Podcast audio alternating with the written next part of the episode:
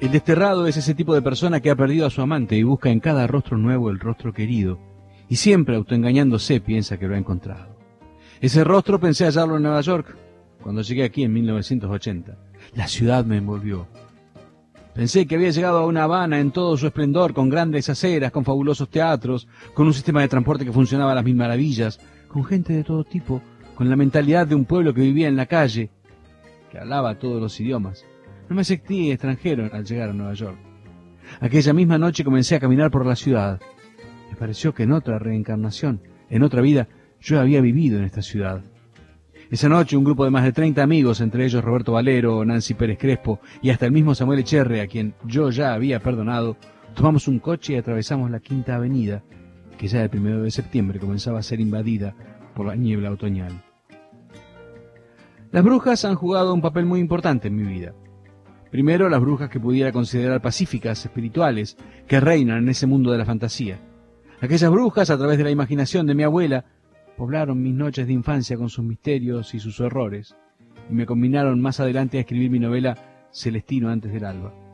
Pero otras brujas, de carne y hueso, también jugaron papeles predominantes en mi vida.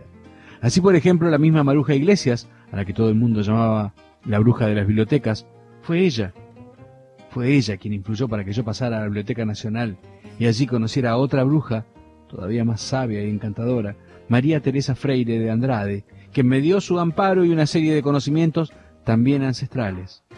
María Teresa pestañaba como una bruja bien caracterizada en una obra de Shakespeare. Después conocí a Elia del Calvo, bruja también perfecta, tanto que solamente se rodeaba de gatas. Su figura y su personalidad fueron muy importantes en una época de mi vida, ese tipo de brujas había hecho hasta cierto punto indirectamente que yo pudiese más adelante abandonar el país como una no persona, como alguien desconocido. En Miami encontré también varias brujas que se dedicaban al tráfico de la palabra. Vestían, como las brujas, largos trapos negros. Eran fracas y de quijadas prominentes. Algunas escribían poemas. Al igual que el día del calvo, me obligaban a que yo los leyese. Realmente el mundo está poblado de brujas, unas más benignas, otras más implacables, pero el reino no solo de la fantasía, sino el de la realidad. Evidente, pertenece a las brujas.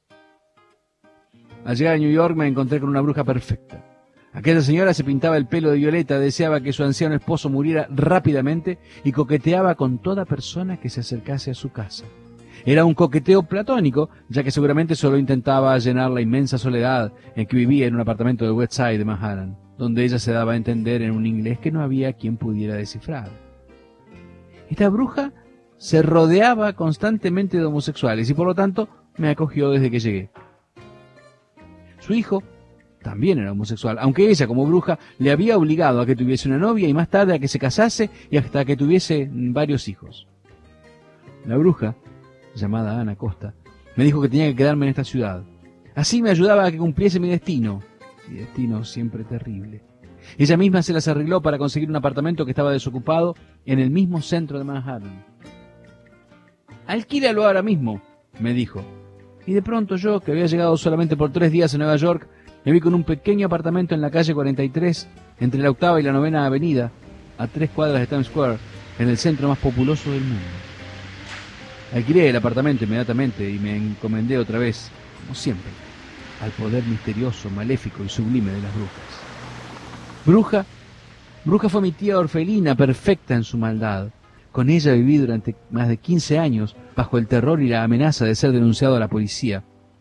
Pero no puedo negar que ejercía sobre mí una extraña atracción. Tal vez la atracción del mal, del peligro. Bruja memorable fue también en mi vida Clara Romero, quien precisamente transformó a La Habana Vieja en una fábrica de suecos y renunció a la prostitución con la caída de sus tetas, convirtiéndose en una extraordinaria pintora a la vez que denunciaba a sus admiradores a la seguridad del Estado. Las brujas han combinado mi vida.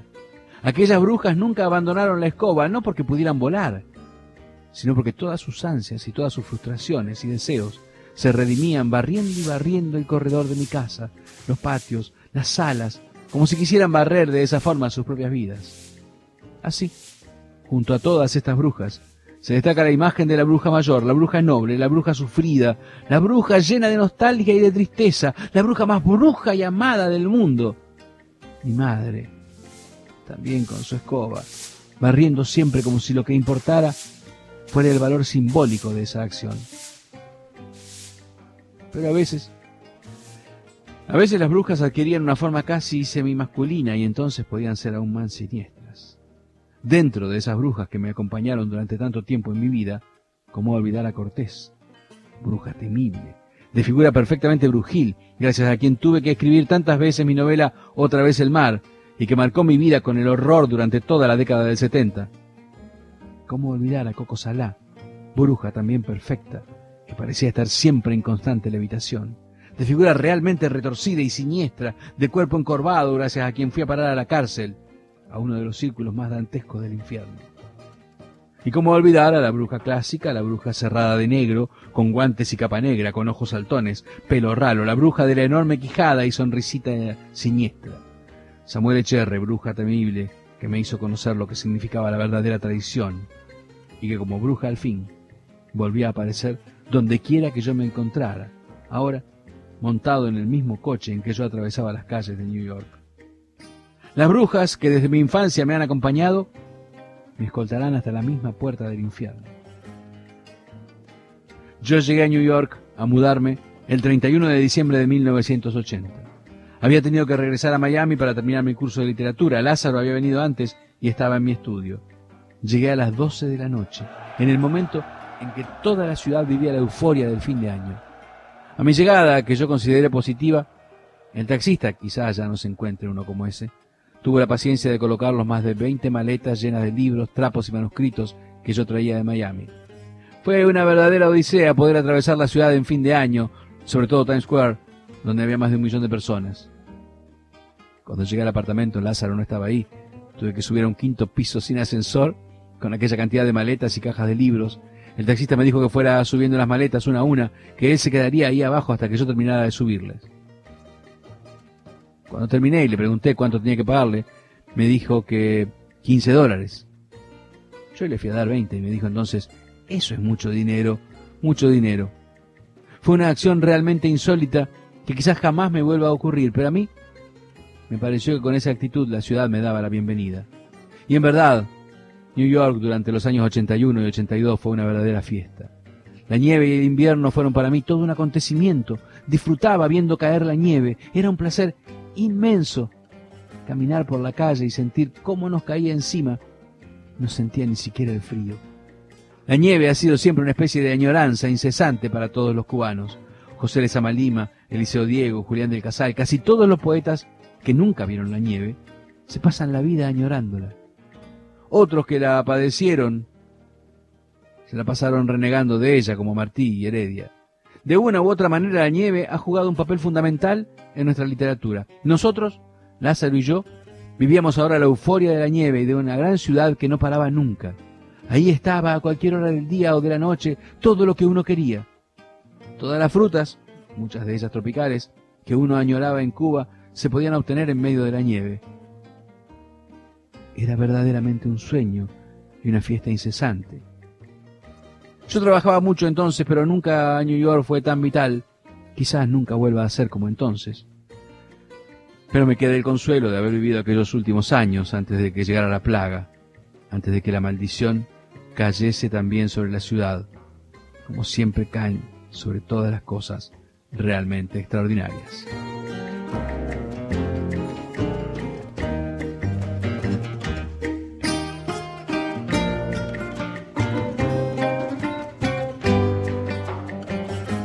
Las brujas, antes que anochezca, Reinaldo Arenas.